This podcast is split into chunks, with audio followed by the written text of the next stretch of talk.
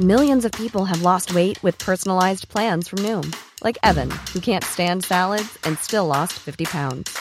Salads, generally, for most people, are the easy button, right? For me, that wasn't an option. I never really was a salad guy. That's just not who I am. But Noom worked for me. Get your personalized plan today at Noom.com. Real Noom user compensated to provide their story. In four weeks, the typical Noom user can expect to lose one to two pounds per week. Individual results may vary.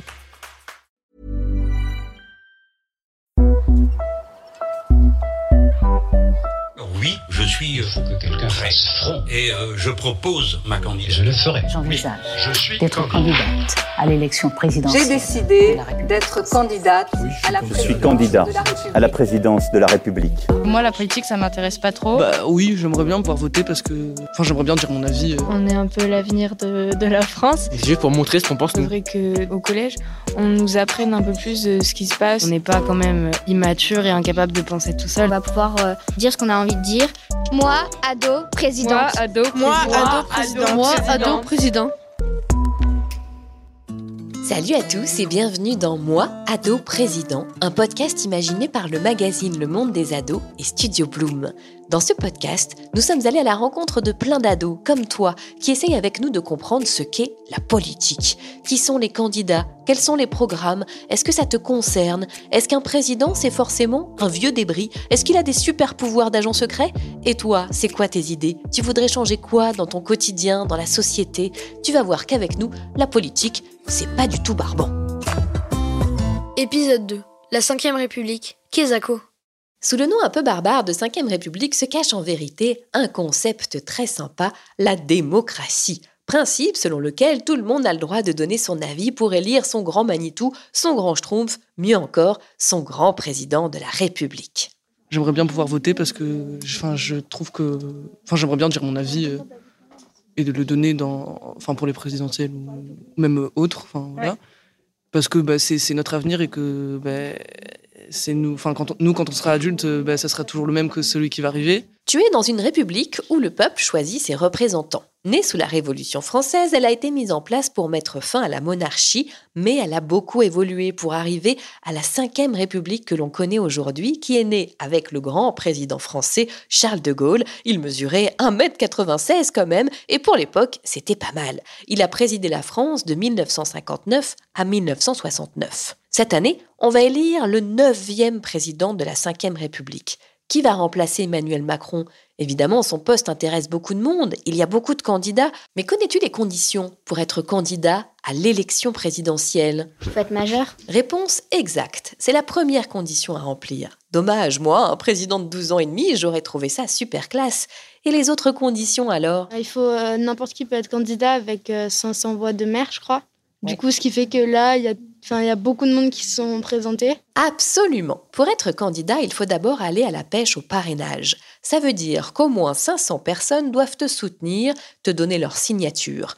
Mais pas n'importe lesquelles. Ton voisin de palier et ta grand-mère, ça ne compte pas. Il faut que des élus te soutiennent, c'est-à-dire des maires, des sénateurs, des députés, des conseillers régionaux. Ça ne veut pas dire qu'à la fin ils voteront pour toi, ça veut juste dire qu'ils pensent que ta candidature est intéressante et mérite d'être connue de tous. Il arrive que des candidats ne rassemblent pas ces signatures. Ce fut le cas de Jean-Marie Le Pen en 1981. Aujourd'hui, tu connais peut-être sa fille, Marine Le Pen. Leur parti, c'est le FN, le Front National, un parti qui n'a pas toujours eu bonne réputation. Aujourd'hui, le FN a changé de nom. Il s'appelle désormais le RN comme Rassemblement National. Dans les années 80, le FN, c'était le parti raciste. C'est pour ça que son leader, Jean-Marie Le Pen, n'a pas réussi à recueillir les fameuses signatures. Les élus ne voulaient pas être associés à un parti qui n'était pas aimé. C'est fini, je ne t'aime plus. Pour être candidat, il faut aussi, et ça c'est très important, avoir un casier judiciaire vierge. N'avoir jamais eu de problème grave avec la justice, quoi. C'est quand même un gros plus quand tu décides de diriger un pays. Mais on verra plus tard que cette règle ne s'applique pas forcément à tous les pays. Enfin, dernière condition, il faut être transparent sur son patrimoine financier. En gros, si tu possèdes trois maisons et deux yachts, il faut le dire. Il est l'or, l'or de se réveiller, mon seigneur. Et oui, c'est bien joli d'avoir des signatures, mais sans pognon, sans flouze, sans thune, toi, en tant que candidat, tu ne vaux pas un clou. Pour avoir une campagne digne de ce nom, les candidats doivent donc avoir de l'argent de disponible. On verra plus tard de l'argent qui leur sera ensuite remboursé par l'État. En France, tout est réglementé et il y a un seuil maximum de dépenses que les candidats n'ont pas le droit de dépasser. Mais cette règle ne s'applique pas à tous les pays. Euh, oui, un plafond. Enfin, après, je sais pas lequel, mais je sais que par exemple aux États-Unis, c'est pas pareil. Euh, si quelqu'un est milliardaire et qu'il veut se présenter, il peut utiliser tout son argent, alors que bah, le candidat d'en face, non. Du coup, ça peut créer des inégalités. Alors qu'en France, c'est pas pareil. Tout le monde a le même, euh, tout le monde a le même, euh, même seuil d'argent pour, sa, pour sa, sa, campagne. Du coup, c'est plus égal. Pour l'élection de 2022, le plafond des dépenses applicables aux candidats présents au premier tour est fixé à 16 850 000 euros et celui applicable aux candidats présents au second tour est fixé à 22 509 000 euros. C'est l'équivalent de 110 Ferrari ou environ 1500 voyages autour du monde. Ça signifie quoi? Eh bien, ça veut dire que tout cet argent qui va être dépensé par les candidats pour faire leur promotion, leur publicité si tu veux, sera remboursé par l'État. Cet argent sert par exemple à financer des grands meetings, le candidat va dans une ville ou une grande salle où tout le monde peut venir le voir. La plupart du temps, il y a une scène où il explique ses idées. Souvent, ces meetings sont un peu comme des spectacles avec de la lumière, des éclairages, de la musique. Il faut aussi louer un service de sécurité. Bref, tout ça coûte énormément d'argent qui sera remboursé par l'État à condition quand même que les candidats présentent leur compte avec l'explication de toutes les dépenses. Ils ont intérêt à tenir un beau livre de compte avec toutes les factures de ce que toute cette campagne leur a coûté. Pour l'élection de 2012, Nicolas Sarkozy a dépensé plus que le montant autorisé. Alors son parti, l'UMP, n'a pas été remboursé par l'État. Bah oui, sinon ça serait trop facile et plein de candidats finiraient leur vie en bikini aux Bahamas. C'est ta voiture sur le parking? Ouais. Très bel engin, merci mon vieux. Tu gagnes un max. Ah oui, j'ajoute une petite parenthèse. Si quand tu es grand, tu veux soutenir un candidat en lui faisant un don pour faire sa campagne, c'est possible. Tu peux le soutenir. Un peu, mais pas trop quand même. Pas plus de 4600 euros. Au-delà, c'est interdit. Pas question de lui donner toutes ses économies. Voilà, maintenant tu connais toutes les conditions pour être candidat. Compliqué, mais pas impossible. Être président, ça donne envie à de nombreuses personnes. De nombreux candidats veulent se présenter, mais la plupart ne sont pas très connus, voire complètement inconnus, et ça, vous, les ados, ça vous surprend. Euh, quand on regarde la télé, etc., moi, mes parents, ils regardent beaucoup les chaînes d'information. Et pourtant, euh, je connais que euh, deux, trois candidats, alors qu'en ce moment, c'est le sujet d'actualité, etc. Mais je pense qu'en fait, dans les médias, on, tourne toujours, euh, enfin, on tourne toujours autour des, plus connus et de ceux qui font le plus parler d'eux.